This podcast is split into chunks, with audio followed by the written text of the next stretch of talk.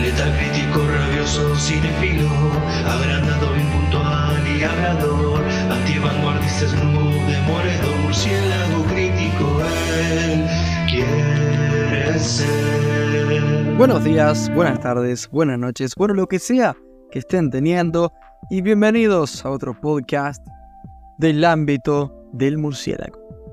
El día de hoy hablemos de la película de la Warner Brothers de 2018 dirigida por Roar Utkav, bastante salvaje el nombre, escrita por Evan Daughtry y Geneva Robertson Dvoret. Realmente los nombres se me han hecho impronunciables. Hablo por supuesto de Tomb Raider, las aventuras de Lara Croft, o bueno, vamos a hacer la corta, Tomb Raider esta nueva adaptación protagonizada por Alicia Vikander, Dominic West, Walton Goggins, Daniel Wu, Christine Scott Thomas, entre otros. La sinopsis nos devela. Lara Croft, la independiente hija de un excéntrico aventurero que desapareció cuando ella era apenas una adolescente, se ha convertido en una joven de 21 años sin ningún propósito en la vida. Se abre paso por las caóticas calles de East London, el barrio de moda, como mensajera en bicicleta, un trabajo que apenas le da para pagar el alquiler. Decidida a forjar su propio camino, se niega a tomar las riendas del imperio empresarial de su padre, con la misma firmeza que se niega a reconocer que él se ha ido para siempre. Un día, Lara decide dejar atrás todo e ir en busca del último paradero conocido de su padre, una legendaria tumba en una isla mítica que podría estar en algún lugar de la costa de Japón. Nueva película basada en la saga de juegos Tomb Raider. Muy bien, ¿cuáles eran mis expectativas con Tomb Raider? Em, creo que moderadas tirando para altas. Verán, cuando salió la peli por el 2018, recuerdo que la vi en mi casa, no es que fui al cine, y a ver, recuerdo que me gustó, sin embargo, a la larga me olvidé de prácticamente toda la peli como que me acordaba tan solo de algunos retazos.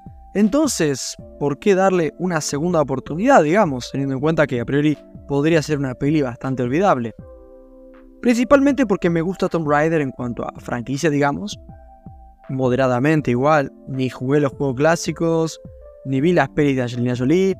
Mi única experiencia, mis únicas experiencias más bien, fueron en el juego de 2013 de Play 3 y la, secuela para Play 4 que realmente me, me gustaron mucho. Y realmente por lo que recuerdo, esta película está directamente inspirada en el primer juego. Por lo que, hey, la cena está servida. Sin más preámbulos, ¿qué es lo que estuve sintiendo con Tomb Raider? ¿Permanece siendo una experiencia positiva o realmente no? ¿Sigue siendo una peli olvidable o nunca lo fue en primer lugar? ¿Te la podría llegar a recomendar? Vamos a averiguarlo.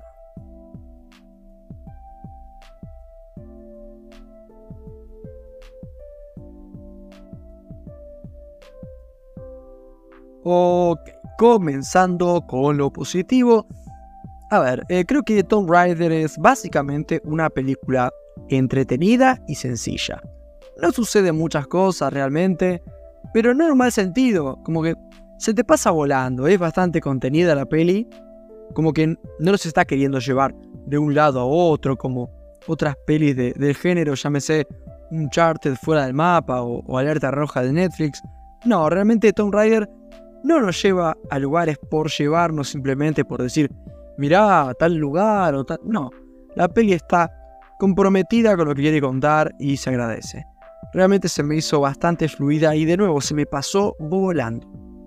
Visualmente está muy bien, creo que en sus tomas panorámicas no parece que simplemente estemos viendo una pantalla verde y sus escenas de acción también funcionan, están bien filmadas. A ver, o sea, sin ser innovadoras ni nada del otro mundo, pero a mí al menos Tomb Raider se me hizo realista en cuanto a la acción.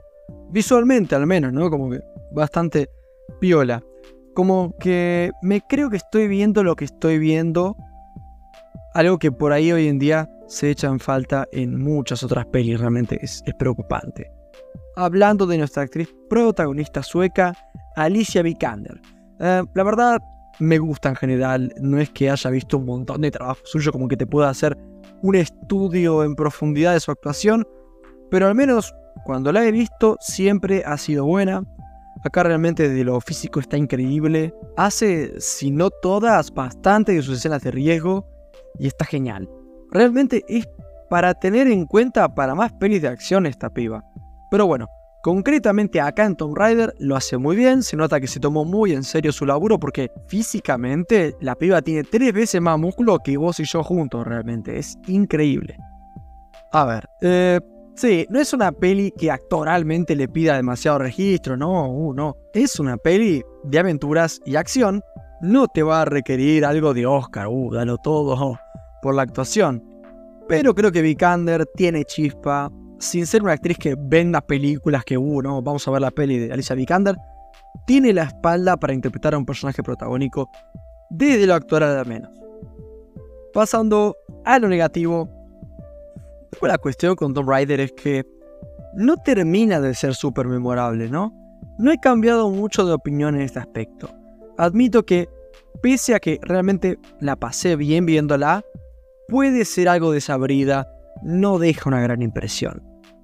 Cuando antes les comentaba que la acción se me hacía realista, digamos, un poco me estaba mordiendo la lengua porque tengo realmente que hacer una acotación al respecto. Y es que hay una escena que particularmente me chirrió bastante, en la que la protagonista está rodeada de, no sé, 15 tipos malos, 16, armados hasta los dientes y yo me tengo que creer que logra escapar de esa situación sin un rasguño.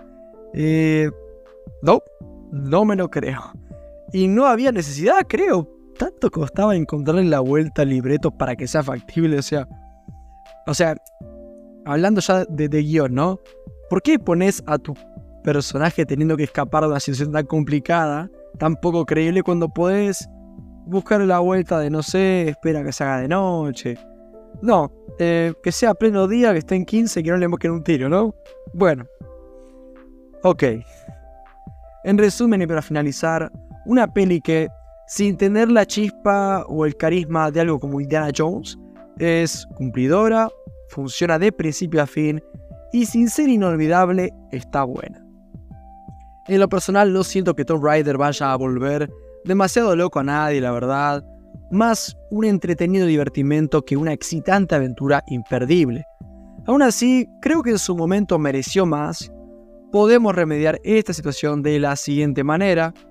Si tienes ganas de unas horas de entretenimiento con algunas buenas escenas de acción y básicamente sin sobresaltos, sí, te recomiendo esta película sin dudarlo. Le doy un 7.4, ustedes les agradezco un montón por haber escuchado hasta acá. Sin nada más, más que decir buenas noches. ¿Sí? Porque soy bad.